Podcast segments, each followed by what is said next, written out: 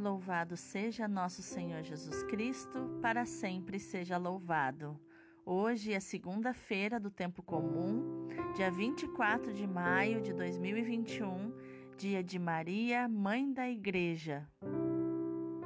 Esclarecendo, antes que você procure o podcast de ontem, dia de Pentecostes, ontem eu passei então junto com o Espírito Santo e com a minha família e não consegui fazer o, o podcast, mas recomendo que você tenha uma experiência com o Espírito Santo para compensar, tá bom?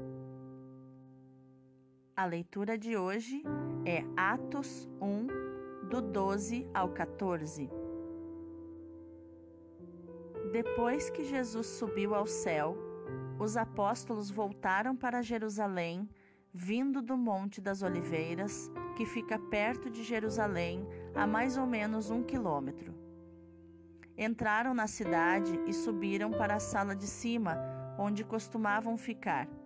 Eram Pedro e João, Tiago e André, Filipe e Tomé, Bartolomeu e Mateus, Tiago, filho de Alfeu, Simão Zelota e Judas, filho de Tiago.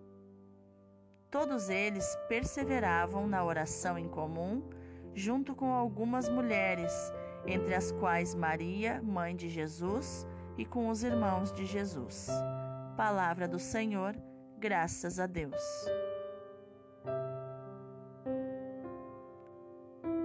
O salmo de hoje é o 86-87.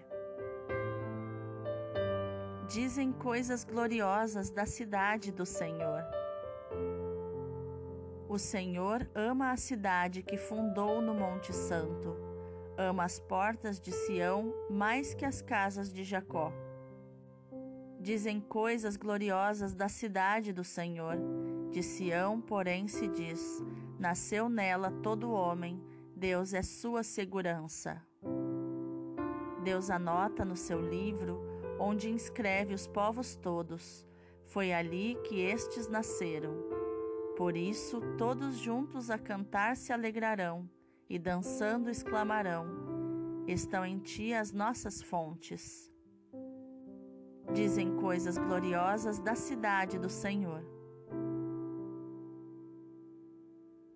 O evangelho de hoje é João 19, do 25 ao 34. Naquele tempo, perto da cruz de Jesus, estavam de pé a sua mãe, a irmã da sua mãe, Maria de Cleofas, e Maria Madalena. Jesus, ao ver sua mãe e ao lado dela o discípulo que ele amava, disse à mãe: Mulher, este é o teu filho. Depois, disse ao discípulo: Esta é a tua mãe. Daquela hora em diante, o discípulo a acolheu consigo. Depois disso, Jesus, sabendo que tudo estava consumado e para que a Escritura se cumprisse até o fim, disse: Tenho sede. Havia ali uma jarra cheia de vinagre. Amarraram numa vara uma esponja embebida de vinagre e levaram-na à boca de Jesus. Ele tomou o vinagre e disse: Tudo está consumado. E inclinando a cabeça, entregou o Espírito. Era o dia da preparação para a Páscoa. Os judeus queriam evitar que os corpos ficassem na cruz durante o sábado, porque aquele sábado era dia de festa solene. Então, pediram a Pilatos que mandassem que mandasse quebrar as pernas aos crucificados e os tirasse da cruz. Os soldados foram e quebraram as pernas de um e depois do outro, que foram crucificados com Jesus. Ao se aproximarem de Jesus e vendo que já estava morto, não lhe quebraram as pernas. Mas um soldado abriu-lhe o lado com uma lança e logo saiu sangue e água. Palavra da salvação, glória a vós, Senhor. Então, qual ensinamento de inteligência emocional nós podemos encontrar nos textos de hoje?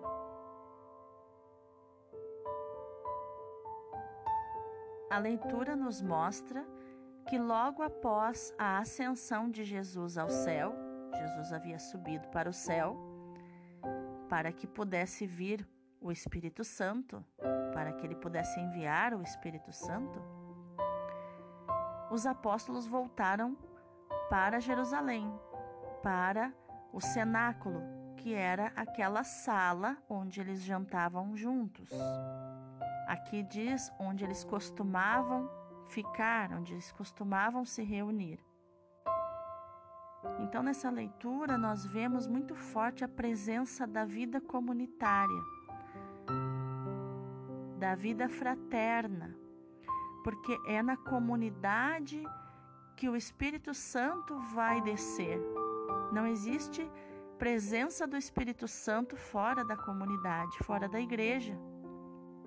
Não existe Espírito Santo numa pessoa isolada, dona da razão, pregador solitário, estrela, popstar, que a gente chama. Não. A presença do Espírito Santo é na vida comunitária, porque é na igreja que nós aprendemos a amar. É na igreja que nós aprendemos a tolerar as manias do irmão, o comportamento.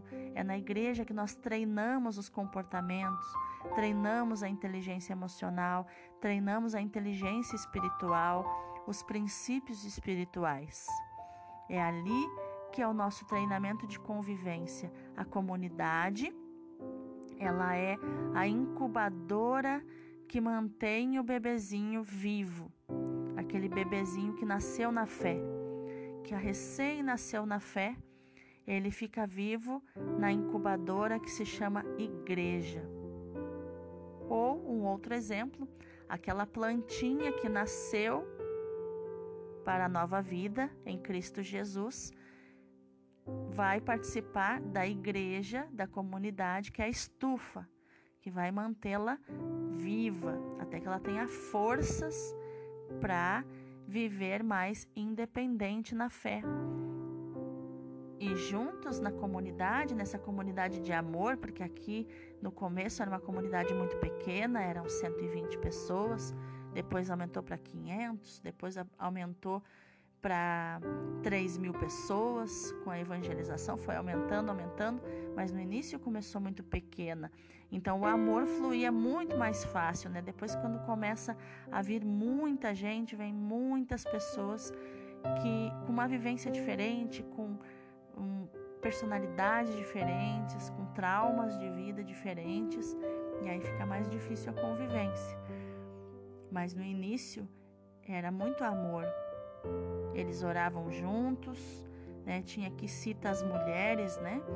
Maria, mãe de Jesus, e aqui fala os irmãos de Jesus, que eu quero fazer um esclarecimento, né? Não são irmãos de sangue de Jesus, porque Maria não tinha outros filhos, né? E, não, e nem José também não tinha outros filhos. Aqui, os irmãos de Jesus na tradução no original em aramaico e hebraico, é, significa primos de sangue, ou primo irmão que a gente chama. Por quê?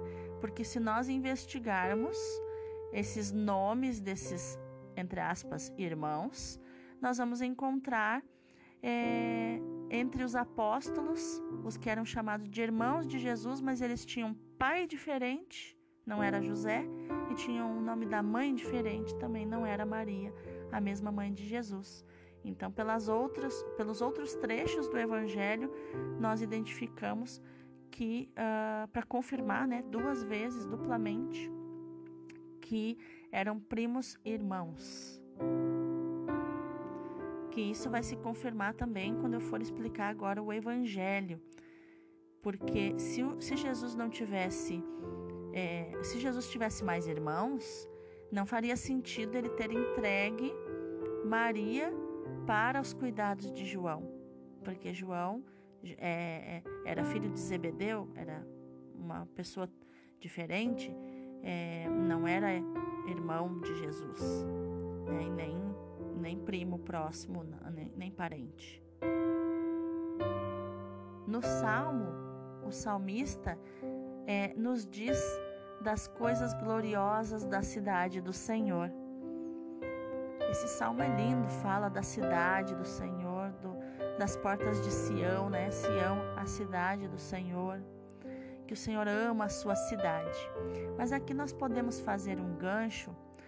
É, a igreja, ela sempre é, costura toda a escritura muito bem entrelaçada na sua leitura diária, né? Por isso que a leitura diária é muito recomendada, porque se nós lermos todos os dias ou ouvirmos a, a liturgia diária, em três anos nós vamos ter lido praticamente toda a Bíblia, porque as leituras são entrelaçadas.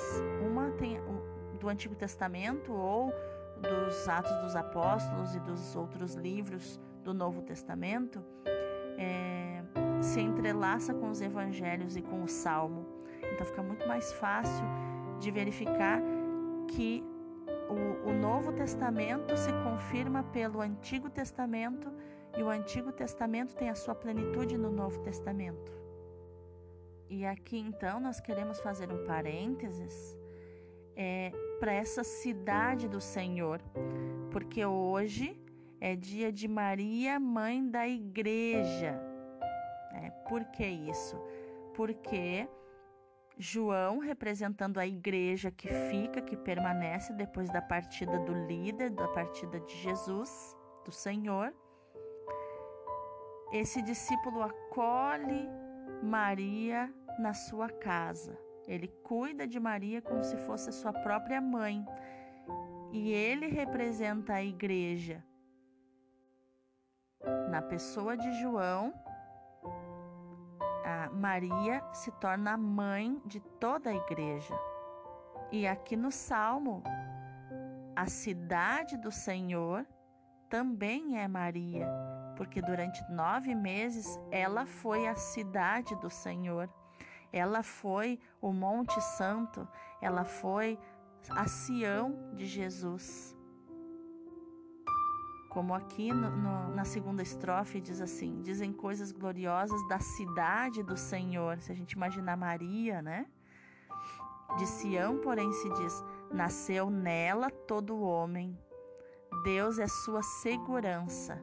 Olha só, a igreja saindo de Maria, porque ela deu à luz a cabeça deste corpo chamado igreja. E também ela não pode ser mãe só da cabeça. Ela ela tem que ter o filho inteiro. E aqui então é, a igreja então nos traz no Salmo um entrelaçamento com a história de Maria, é como a Sião de Deus, onde Deus onde Deus quis habitar. E nasceu nela todo homem, olha que a igreja, né? Deus é sua segurança porque, como diz aqui na terceira estrofe, estão em Deus todas as nossas fontes. E foi ali que todos os povos nasceram. Todos os povos nasceram. Em Maria, todos os povos nascem na fé.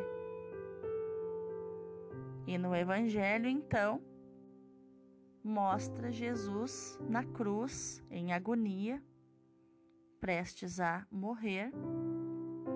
E aqui João ressalta, né, ele que conta nesse evangelho, ele ressalta que Maria estava de pé.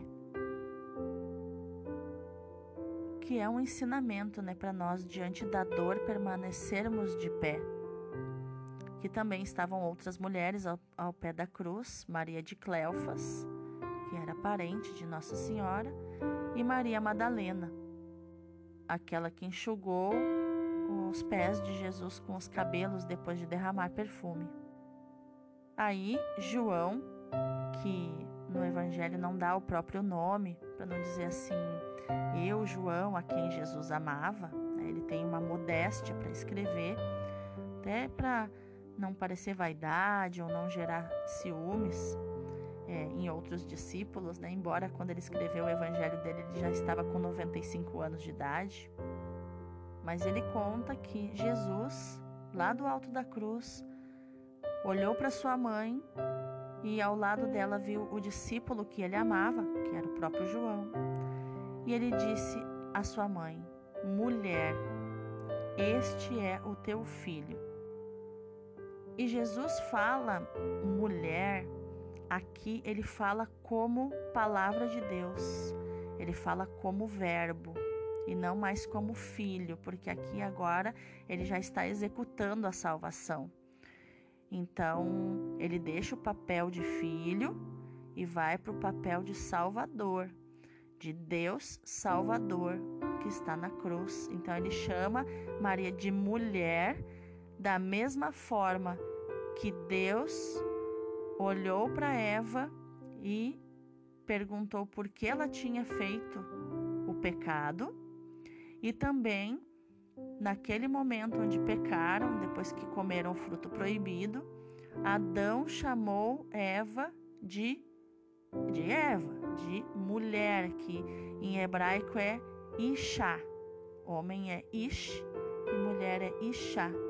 E ele chamou então ela de mulher.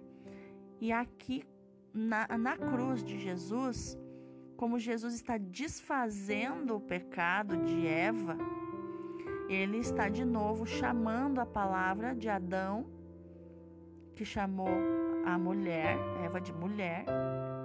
Jesus está chamando Maria de mulher, aquela que corrige. Então, por uma mulher, o, o pecado entrou no mundo, o erro entrou no mundo e é preciso corrigi-lo. É, de que forma? Né? Através de uma mulher, a salvação entrou no mundo, desde a gestação e agora na cruz. E é, existe uma área né, da, da psicologia, também é, a, a, própria PNL fala sobre isso, né? Que o pensamento gera o sentimento, que gera a ação, que gera o resultado.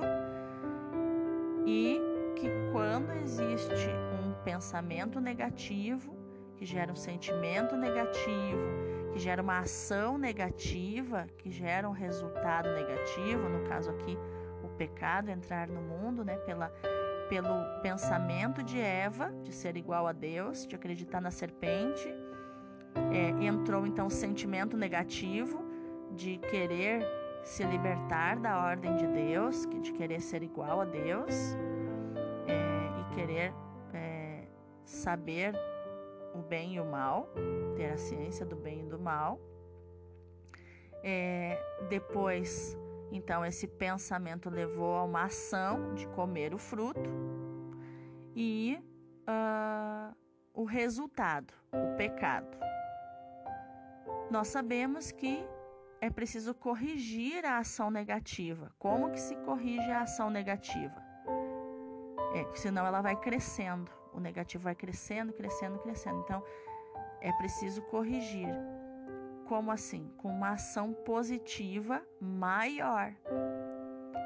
Então, por isso, é, só era suficiente o sangue do próprio Deus para salvar a humanidade do pecado, porque a atitude de Eva foi eterna, porque eles viviam na eternidade. O Éden era um, um lugar de eternidade. E aí, por isso, Jesus precisava, Deus precisava se encarnar para que o sacrifício de sangue acontecesse para pagar o preço do pecado da humanidade.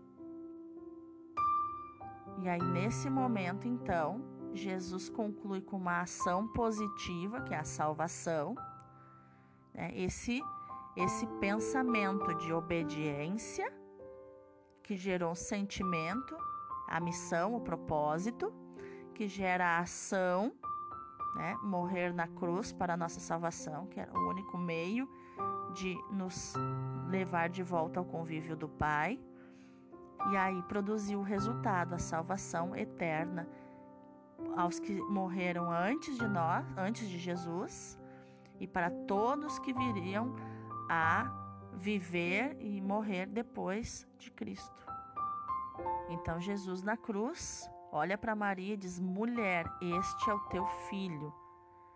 E olha para João e diz: Esta é a tua mãe. E daquela hora em diante, o discípulo a levou para sua casa. Tem outras traduções que dizem isso.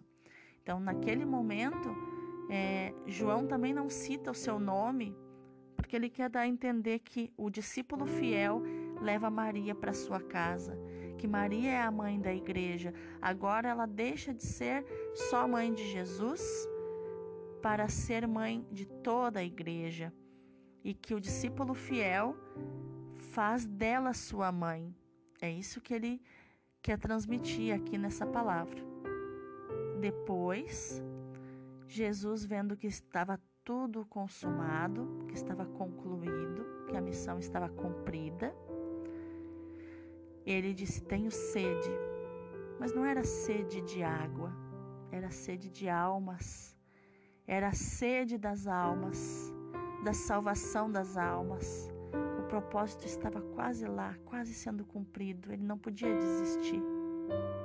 Não havia mais como voltar atrás. E aqui João transmite uma das últimas ações da maldade humana, da crueldade humana, da raça humana. Que havia uma jarra cheia de vinagre.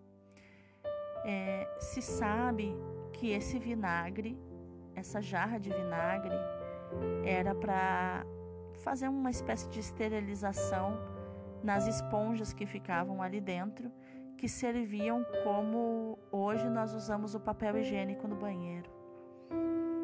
Era para esterilizar então para que eles pudessem usar quando iam ao banheiro, né? que era uma outra estrutura na época, um outro jeito, é só pesquisar na internet que você vai saber como.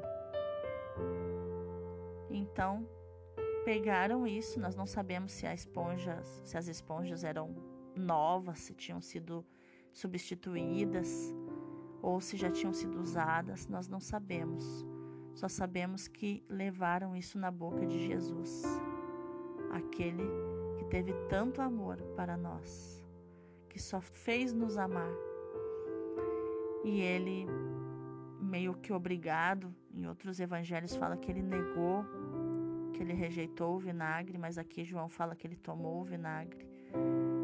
E foi o último, a última decepção, a última a última frustração, assim, para realmente entregar o Espírito a Deus e concluir a missão. A última esperança de Jesus, a consumação da sua salvação. Ele inclinou a cabeça e entregou o Espírito. E aqui então João fala que as pernas de Jesus não foram quebradas como as dos outros crucificados que estavam ao lado dele, para que se cumprisse né, a escritura que diz que nenhum dos seus ossos foi quebrado. E, e, a, e aqui coloca que um soldado abriu o lado de Jesus com uma lança e logo saiu sangue e água. A tradição diz que esse soldado era Longinos, o famoso aqui no Brasil São Longuinho, que, segundo a tradição, tinha um problema de visão, não enxergava direito, e momento, no momento que ele foi lavado com o sangue de Jesus e a água, ele ficou curado da visão. E aqui, nesse versículo 34, nós vemos claramente a misericórdia do Senhor. O derramamento do sangue, o restinho de sangue que tinha, e a água, de onde brota a nossa salvação. A fonte da misericórdia, o coração transpassado, o coração ferido, apaixonado por nós o coração que abre mão de tudo por amor a nós. E é esse, esse isso que eu desejo para tua semana. A compaixão, a misericórdia e o amor. Que você tenha esse amor de Jesus por você, que você tenha pelas pessoas. Uma excelente semana. Deus abençoe o teu dia.